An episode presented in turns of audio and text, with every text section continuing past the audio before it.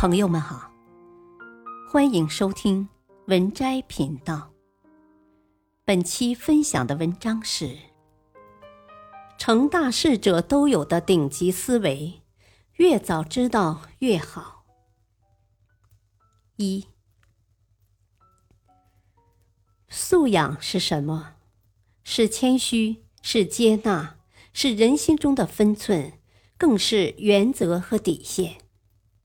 西塞罗说：“修养之于心也，其重要性犹如食物之于身体。素养的提升离不开正确的思维，思维方式如果不对，努力再多也是白费。学会以下三种思维，将会让你受益终生。一，托利德定律。”思可相反，德须相成。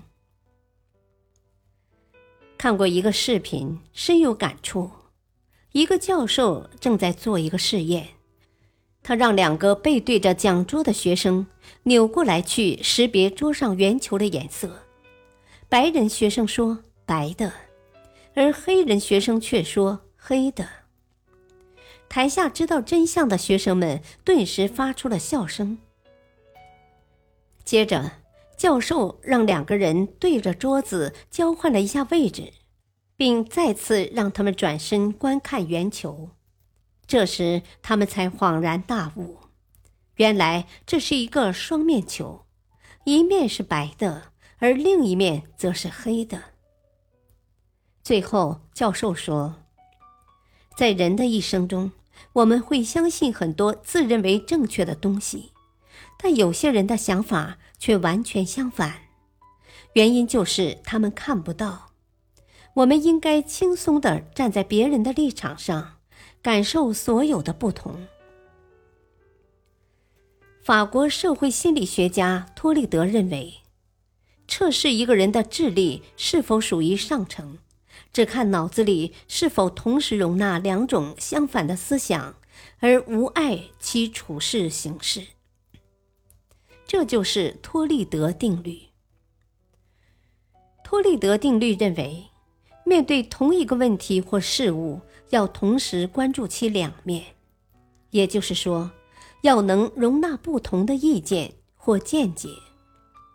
正如人言，人如果需要进步、需要成长，就必须要让自己置身于不同的声音中。每个人都有自己的思想与生活，不要试图去改变别人。真正需要改变的是自己，自己才是一切问题的所在。有一张漫画曾广为流传，四个人正在围观一个水瓶。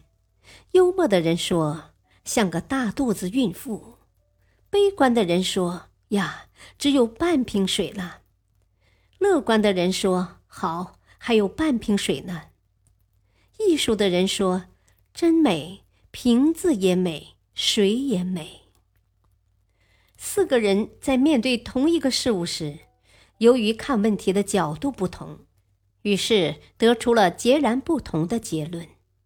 正所谓“仁者见仁，智者见智”。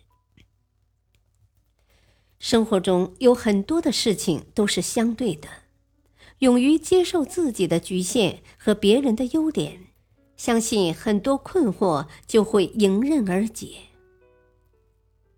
二，卢维斯定律，正确把握谦虚之度。